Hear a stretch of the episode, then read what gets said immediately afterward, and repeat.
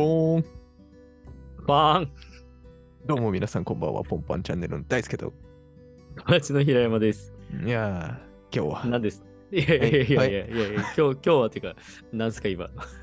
何ですか？いや、ちょっと、いつもと違ったなと思って。ああ、ポーンですかね。そうそうそう、ちょっと違ったなと思って、ちょっと笑っちゃいましたけど。すいません。はい特に決まってなくて。あ、決まってなくてね。はいはい。はいはい。えっと、今日はですね、ちょっとこの収録が空いた、あえっと、うんもうここ直近のやつ全部同じ日に撮ってるんですけど、うん。ちょっとここ最近読んだものうん。をちょっと紹介しようかなと思って。ああ、いいね。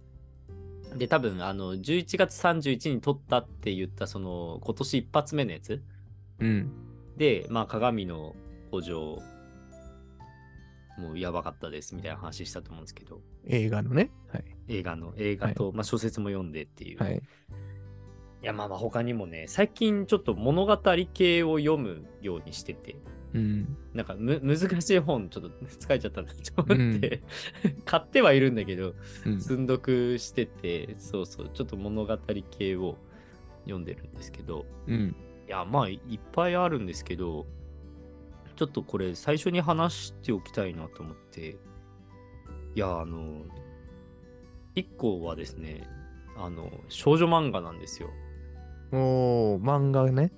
漫画で、少女漫画ね、さらに。少女漫画で、あのーしかも、縦読みっていう、うん。普通こう漫画って横にページ開いていくじゃない？はい。じゃなくて、携帯に最適化した縦にスクロールさせて、もうそれをベースにして書かれてる漫画。があるんですよ。はいはい。で、えっと、タイトルがですね、氷の城壁うん。っていうのがありまして、うん。これね、もう舞台は高校ですね。うん。高校の女の子が主人公はい。で、まあ、恋愛ものですね。うん。なので、まあ、こう、好きか、好きじゃないか、みたいなのが。展開されるんですけど、これ、あの、なんだっけな。なんか、結構、何？えっと、私が読んでたのはコミックシーモアで読んでたんですけど、うん。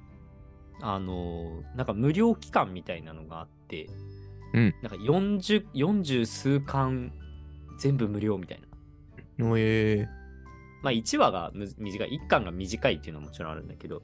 はい。40巻全部無料みたいな。で、最後73巻まで出てて、うん。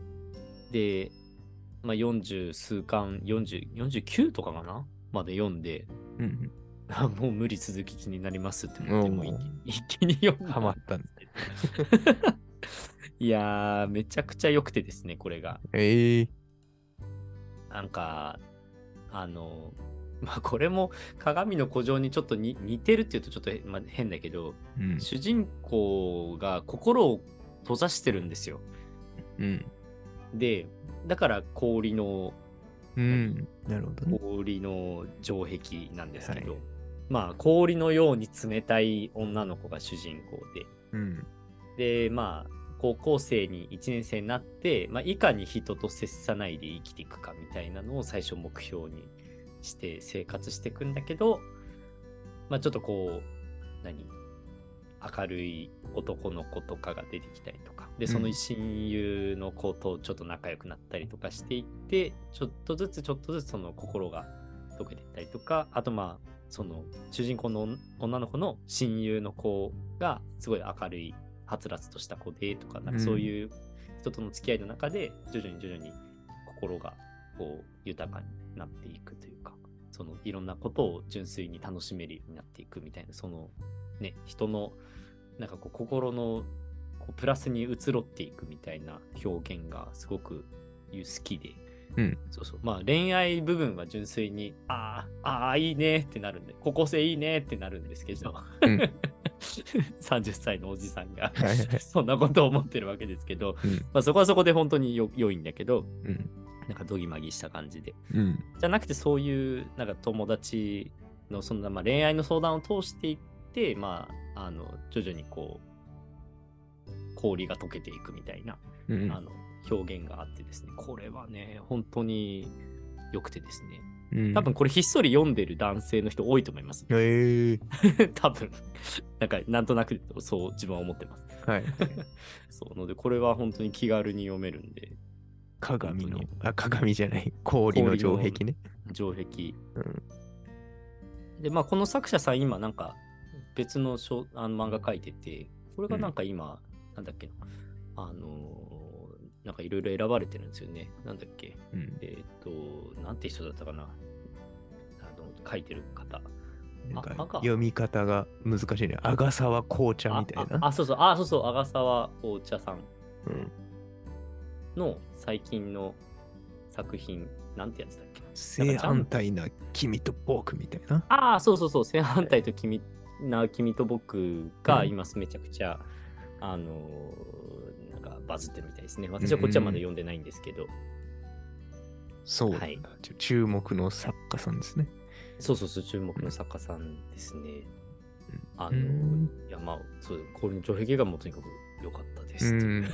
なるほ感じですね。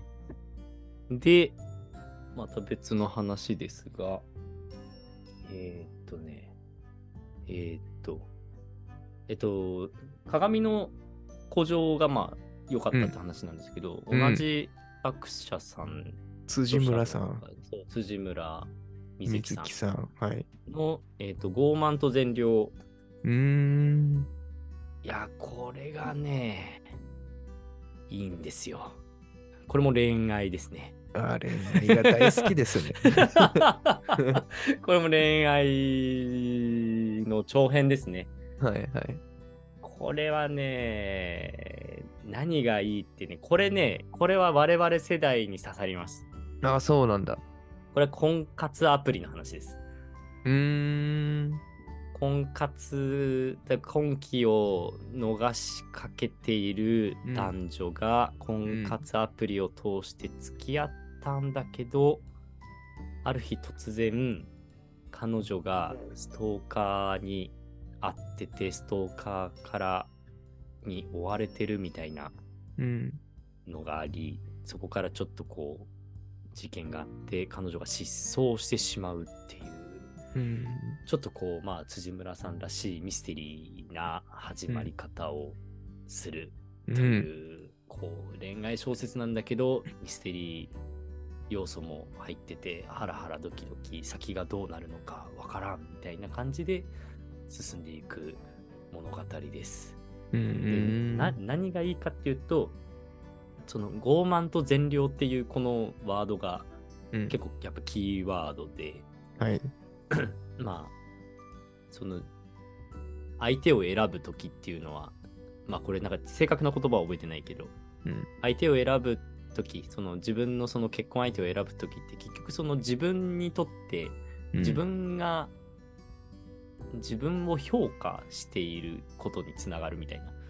うん。なんかその自分にふさわしい相手なのかっていうその相手を通して最終的に自分を評価するっていう視点でいろんな人がその結婚相手を選んでるみたいなこう指摘が入ったりとかだからやっぱうん結局みんな謙虚に振る舞ってるけど結局みんな傲慢なんですよねみうたいな。話と。かがこうあったりとかしてちょっとこう心に刺さるというか、うんうん。あのちょっと内省が進むといいますか、うんえーそんな話であのこれちょっとまたしばらく経ったらまた読みたいなと思ってますね。はい。ゴーマンと善良。これは普通に小説ですかね。これ小説ですね。うん。はい、なるほこれはあの漫画じゃないです小ど。うん説です、。はい。じゃあまあ今漫画小説とうん。来たのでまた漫画に行きましょうか。おえっ、とですね、これが良かったなっていうのが、えっ、と、小さい人っていう、これは漫画ですね。うーん。小さい人。はい。小さい人っていうのは、えっ、と、児童相談所のお話ですうね。ーん。あのーまあ、よく虐待とかが起きると、児童相談所が子供を保護して、うん。みたいな、まあ、ニュースとかたまにあったりするじゃないですか。はい。まあ、そのリアルな裏の話とかを結構こう、まあその児童相談所の人がどういうふうな働き方をしてるのかとか、あの、まあそんなようなのがこう描かれていく、なんかいろいろなケースを踏まえた上でこう描かれていく漫画うん。ですね。まあちょっとこう社会性のある漫画なんですけど。ねうん。いや、これがまあまた、なん、なんていうんですかね。なんか、な知らない世界をまず知れるっていう点ですごくいいいいんですけど、うん。なんだろうな、なんか、なんか、まあ、ニュースとかだけ見てると、まあ、はい。なんでそんな親が自分の子をそんなね、虐待するなんて信じられないみたいな、まあもちろん信じられないんですけど、うん。でも、その母さんにももちろん何かしらの事情があって、あの、うん。そうしたいわけではないっていう、うん。したいわけじゃないんだけど、そういう風になってってしまうっていう苦しさとか、まあもちろんそのね、子供を傷つけてるから、もちろん悪いことはしてるんだけれども、まあ、そこが、こう、なんつうの、じゃあ、悪気があってやってたかっていうとそうでもなかったりとか。でもまあ、うんそう、本当になんだろうな。まあ、最初はに逃げるつもりでやってて、最後、後から重大なこと、自分がとんでもないことをしてたっていうのに気づいたりとかっていう、そういう心の複雑さみたいなところが描かれてて、結構、うん、なんだろうね。なかなか一概にその善悪を決めがたい、すごい複雑な問題なんだなっていうことをこう知れるうん。漫画なでる、ほど。とても良いですう。わーちょっとね、社会派の 重ためなところも重ため、重た。めですね。はい。うん。うんなるほど。ですね。漫画。基本的に私は重いのを読んでますね。おお うん、なんかね。あともう一個、これかなこれか？これか？これですね。えっと、これ多分、あれちょっとこれなんていうんだ？連便でいいのかな？連便。連便っていう小説ですね。ー。連便これね。、連便。えーっと、著者さんは、えーっと、島本理央さんですね。うん。朝日新聞出版。うん。これはですね、不倫ですね。あ これはね、レビュー見ると、ちょっとまあ、確かにそう取れなくもないな、みたいな、こう、ちょっとこう、不倫を肯定してるのかみたいなレビューとかがあって、まあ、まあうん。確かにそう取れなくもないけど、いや、まあそう、そこじゃないよな、みたいな気持ちは自分はあるんですが、うん、やっぱまあ、えっと、女優さんが主人公ですね。女優さおー。ん、も元、元女優？いや、女優さんかな？うん。女優さん、ちょっと若い時に著名になって、うんうん。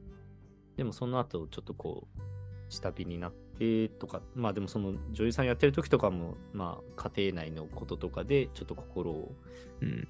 なん病んでしまっていてとか、で、そうそうそう、っていうちょっと心のうん。影みたいなところもありながら、うんあの、まあ不倫をすることによってちょっとこう、活気が出てくるっていう、ちょっとこれも複雑なうん。感じですね。うあのん。社会的には悪いことしてるけど、それが演技につながっていくみたいな。なあ。うん。なるほどねそうそうそう。っていう、うそうですね。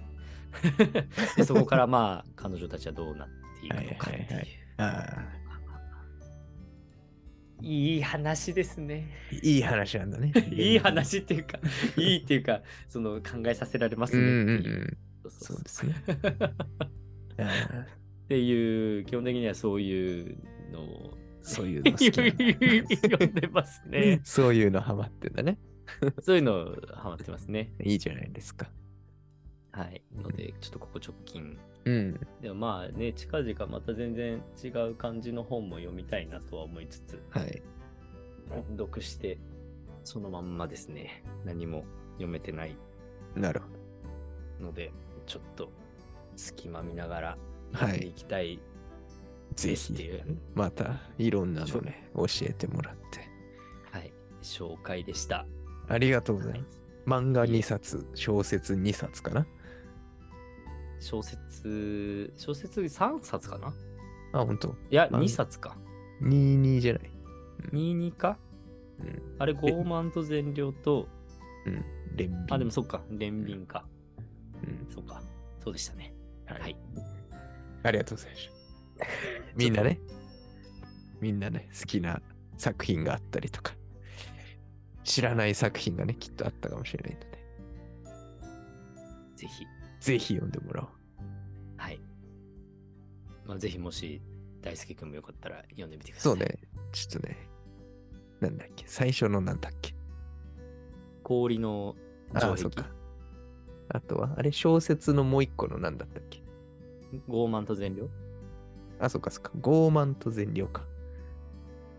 あと、まあ、まあ、前回は鏡の古城とかもそうだね、そうだね。傲慢と善良。なんかその辺から気になった。傲慢と善良はもう本当に世代としては、ああまあ男性の主人公は我々よりちょっと上。うんうん女性の方は我々と同じか1、2個上かぐらいなうん。なるほど。感じですね。